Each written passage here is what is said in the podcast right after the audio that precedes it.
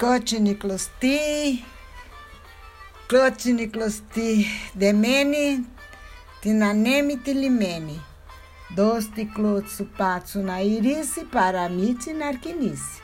Lá vem vovó outra vez que não tem que fazer. não tem que fazer na quarentena e resolveu escolher vocês para ficarem ouvindo histórias. E olha, eu já peço já desculpas desde já, porque eu tenho certeza absoluta que eu vou falar algumas vezes coisas repetidas. Mas como em todas as repetições tem alguma novidade também, eu tô apostando que vocês vão ouvir, tá? Hoje, por exemplo, tem música grega, folclórica, típica, de fundo para vocês conhecerem um pouquinho também. E são histórias que a vovó percebeu que nem sabia que tinha aqui registrado tanta coisa para contar para vocês. Já andei contando um monte de coisa, vou contar outra vez. Quem não quiser escutar, não precisa escutar. Mas a vovó está se divertindo contando. E, e a vovó vai contar tudo que ela ouviu, coisas que ela leu e coisas que eu acho que são muito importantes para vocês terem em mente, viu? Mesmo agora que vocês estão é, lendo, eh, ouvindo outras histórias que a vovó inventa, que não são verdadeiras, que são criação da cabeça da vovó, que a vovó concluiu há pouco tempo a história do Denorte e o Açu, concluiu uma aventura deles, porque tem muitas outras aventuras do Denorte e Açu que ainda vou contar. Mas a primeira aventura deles foi uma aventura de união, né? De, de saber que juntos somos mais. E depois a vovó contou outra história para vocês da Helene e o duende, que a Helene encontrou um doente que é um, um duende, que é um ser poderoso da natureza, aprendeu um monte de coisa com ele. E cada vez que a gente conversa, a gente tem mais coisa para contar. Mas agora eu vou contar coisas outra vez daquele tempo, daquele passado. Tino Tondiron, Tino Tazamanha, né? Muito, muito, muito tempo antes de vocês nascerem, mas muito antes até de nascerem os seus avós, bisavós. Lá na distante Grécia de que a vovó tanto fala, havia um lugar conhecido por todos como Monte Olimpo. Monte Olimpo era um lugar bem bacana, bem especial, que era o lugar onde moravam os deuses e deusas que os, que os gregos acreditavam. Vocês têm muitos livros de mitologia aí, vocês já sabem disso, não é novidade. E só que é, esses deuses e deusas de vez em quando vinham visitar as pessoas e os lugares nas cidades dos gregos. Eles não eram, não apareciam assim como o Deus, mas tinham um jeito de aproximação e de envolvimento que essas visitas, quando aconteciam, ocorriam coisas muito importantes. E em algumas ocasiões, os deuses até namoravam algumas, algumas mulheres que eles gostavam, bem interessantes, e depois elas ficavam grávidas e delas nasciam alguns heróis que heróis não, não eram pessoas comuns. Não chegava a ser um deus, mas também não era uma pessoa comum. Né? Eles não eram tão poderosos quanto os, os gregos, os deuses, mas também não eram pessoas, não eram frágeis, não. A verdade é que os heróis tinham uma proteção muito especial dos deuses.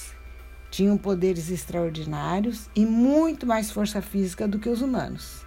Mas, como estes, apesar de serem bem protegidos e bem fortes e bem poderes extraordinários, também eram mortais. Apesar disso, eles tinham um momento que eles morriam. E, curiosamente, os deuses gregos eram seres que tinham qualidades e defeitos também. Eles não eram perfeitos como o Deus que a gente conhece. E nem sempre os deuses é, da mitologia, os deuses das crenças dos antiquíssimos na Grécia, eles nem sempre eram bondosos. Às vezes eles faziam mesmo algumas maldades e até tinham inveja e desejos como todos os seres humanos. Os nossos antepassados estou falando de antepassado, bem antepassado mesmo. Bisavós, tataravós, todos, todos, todos, avós, todos aqueles que viveram antes de nós existirmos, eles acreditavam e respeitavam muito esses deuses, sabe? E deusas. Mesmo depois que eles conheceram o único Deus, que é o Deus que nós entendemos, que é o Deus único, mesmo assim ficava uma certa crença em algumas coisas que a gente sabe que são resquícios, lembranças da existência desses deuses e deusas, tá? E, mas os mais antigos mesmo, que nem conheciam, nem eram cristãos e nem conheciam o nosso Deus, procuravam sempre saber o que, que os, os deuses gostariam que fosse feito, o que, que eles deveriam fazer para serem agradados, porque eles tinham medo.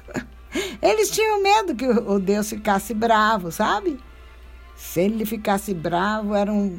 Meu Deus do céu. Eu acho que vocês estão querendo saber o que eles faziam, né? Tomás e Pedro, quando ficavam bravos.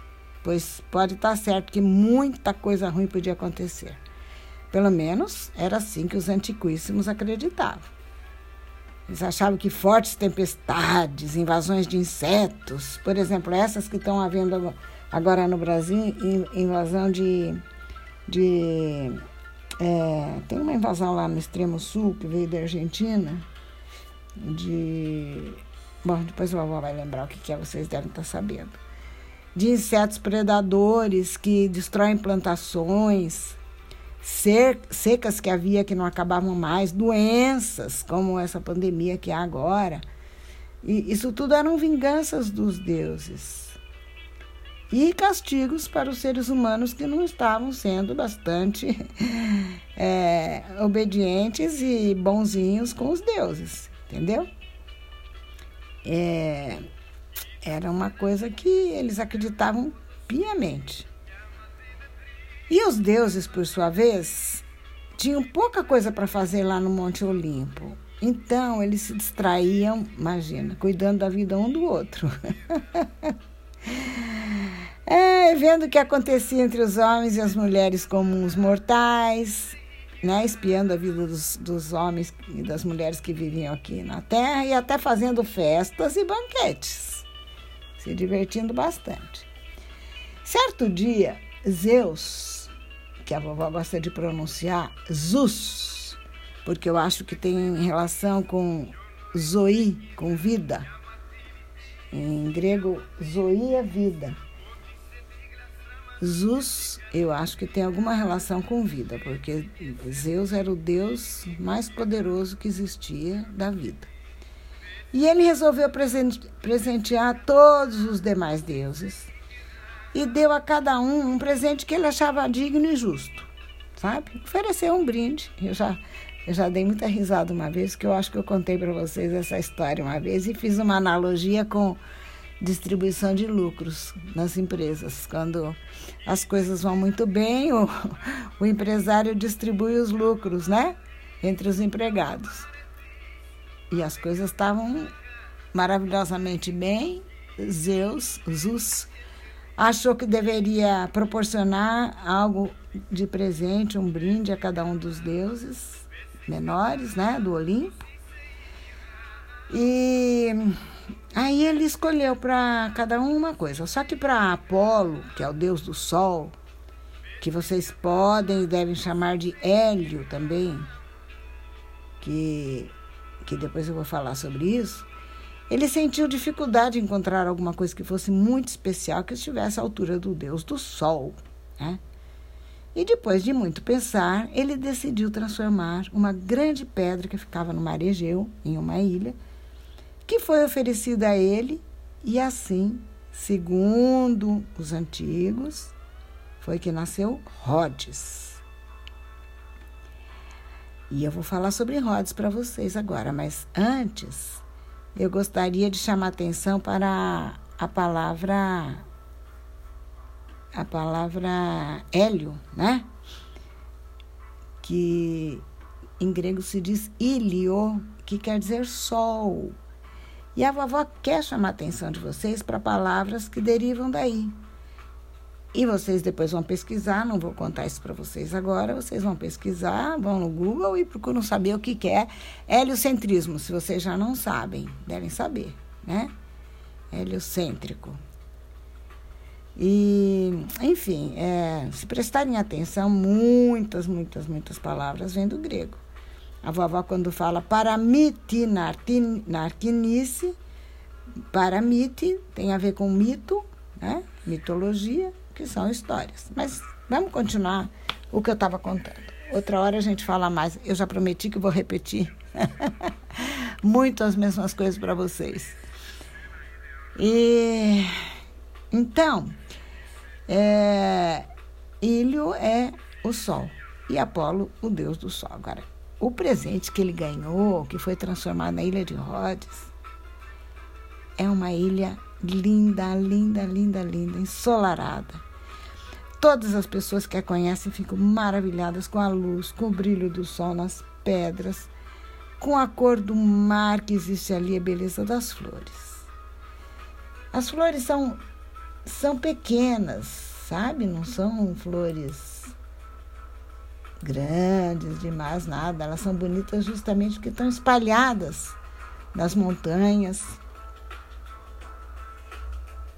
E quando a gente consegue ir para a Grécia na primavera e ver aquelas flores todas, junto com os rebanhos de cabras e ovelhas, seguindo seus pastores. Não, não existe lugar mais lindo. Um dia nós vamos juntos, se Deus quiser. Nas praias, no lugar de areia, como aqui no Brasil, como aí na Paraíba, existem pedregulhos brancos. E assim são brancas também as casinhas pintadas de cal que vão se destacando em meio ao azul do mar e do límpido céu.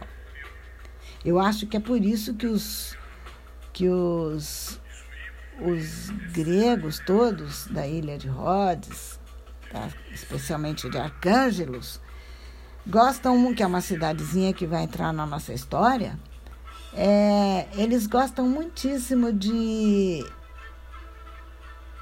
gostam muitíssimo de pintar as casinhas de branco e azul. E você vê que a vovó também acabou pintando de branco e azul todas as casas dela, né? Eu acho que aprendi a gostar das mesmas coisas que eles. Bom, mas existem cerca de 40 pequenas aldeias, pelo menos existiam, agora deve ter aumentado. No tempo que a vovó fixou em mente né, a, a descrição de como é a ilha de Rhodes, que eram aldeias, e que eram, pelo menos até recentemente, aldeias que mais ou menos se conservam como eram no tempo de Jesus Cristo. Vai, com certeza até uns 30, 40 anos atrás, elas não tinham mudado quase nada do tempo de Jesus Cristo. Os primeiros, primeiros habitantes da ilha são de 1200 anos antes de Cristo. E foi uma mistura de gente que nasceu lá mesmo, originários autóctones, é assim que se fala, com outras populações vindas do norte da Europa. E nesse lugar viveu meu pai, viveram seus antepassados lá, sabe? Eu estou imaginando os olhinhos de vocês bem arregalados e bem brilhantes, querendo conhecer, porque a vovó está pintando bem lindo do jeito que é o cenário da ilha e de Arcângelos. Agora, os gregos não, nunca gostaram de ter que obedecer a outros povos, sabe? Sempre preferiram ser livres e nunca dominados por pessoas de outros países vizinhos, de outros povos vizinhos, porque país é uma coisa que nem existia antigamente.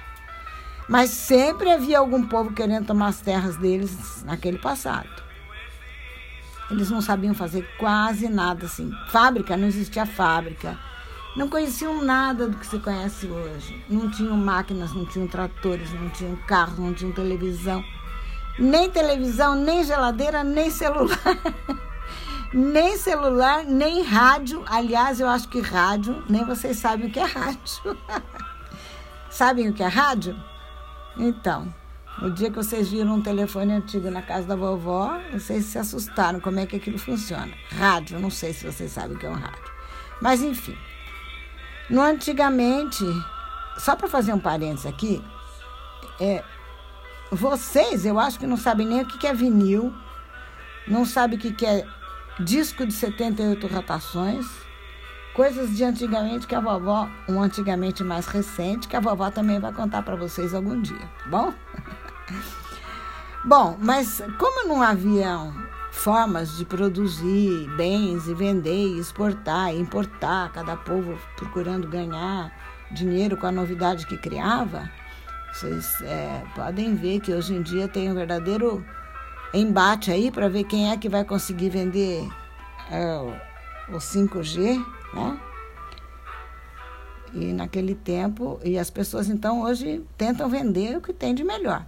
Mas naquele tempo, é, como a produção era basicamente terra, da terra, uns invadiam as, as terras dos outros para ter espaço, para plantar seus alimentos, criar seus animais.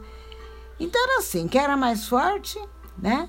Ao invés de ajudar os mais fracos, eliminava-os e as suas terras, ou então dominava e ficava mandando. Gostavam de tomar os tesouros uns dos outros. E, para falar a verdade, naquele tempo muito, muito, muito passado, houve um tempo que nem as moedas ainda tinham sido inventadas. Muito menos dinheiro de papel. Quando começaram a aparecer, apareceram pedaços de ouro, de prata. Isso servia para comprar coisas importantes, sabe? E antes de terminar isso aqui, é, vou dizer que houve muitas guerras violentas por causa dessas dominações no passado. E nós podemos até dar um nome nesse período, é, período mais antigo da Grécia. Vamos pôr o nome de. Vai. Grécia Antiga. Mas depois você vai conhecer Grécia Clássica e outras coisas vocês vão ler. Mas por agora eu quero que vocês cresçam pensando num livro que se chama A Guerra na Grécia Antiga. Vale a pena ler, tá? Mas só para finalizar, quando começaram a aparecer moedas, e um dia eu falei para vocês dos floris, né? Que eu vou tornar a falar quando a gente chegar novamente a comentar alguma coisa referente aos costumes dos gregos. Os floris, eu disse que eram moedas de ouro fininhas que vieram dos turcos, foram apreendidas pelos gregos assimiladas do contato com os turcos mas depois caiu a ficha, você vê que a vovó vai, vai processando à medida que conta para vocês. Caiu a ficha que flori vem de florins. Os floris vêm da palavra florins, que eram moedas que os, os uh, comerciantes de Florença, numa região que hoje se chama Itália, vinham e faziam uma porção de coisas que vocês vão saber também lá na região da Grécia, tá? Por hoje é só, que senão a vovó vai se repetir muito e, e eu quero contar coisas interessantes para vocês. Por hoje, acabou a história, morreu a Vitória. Quem quiser que conte outra.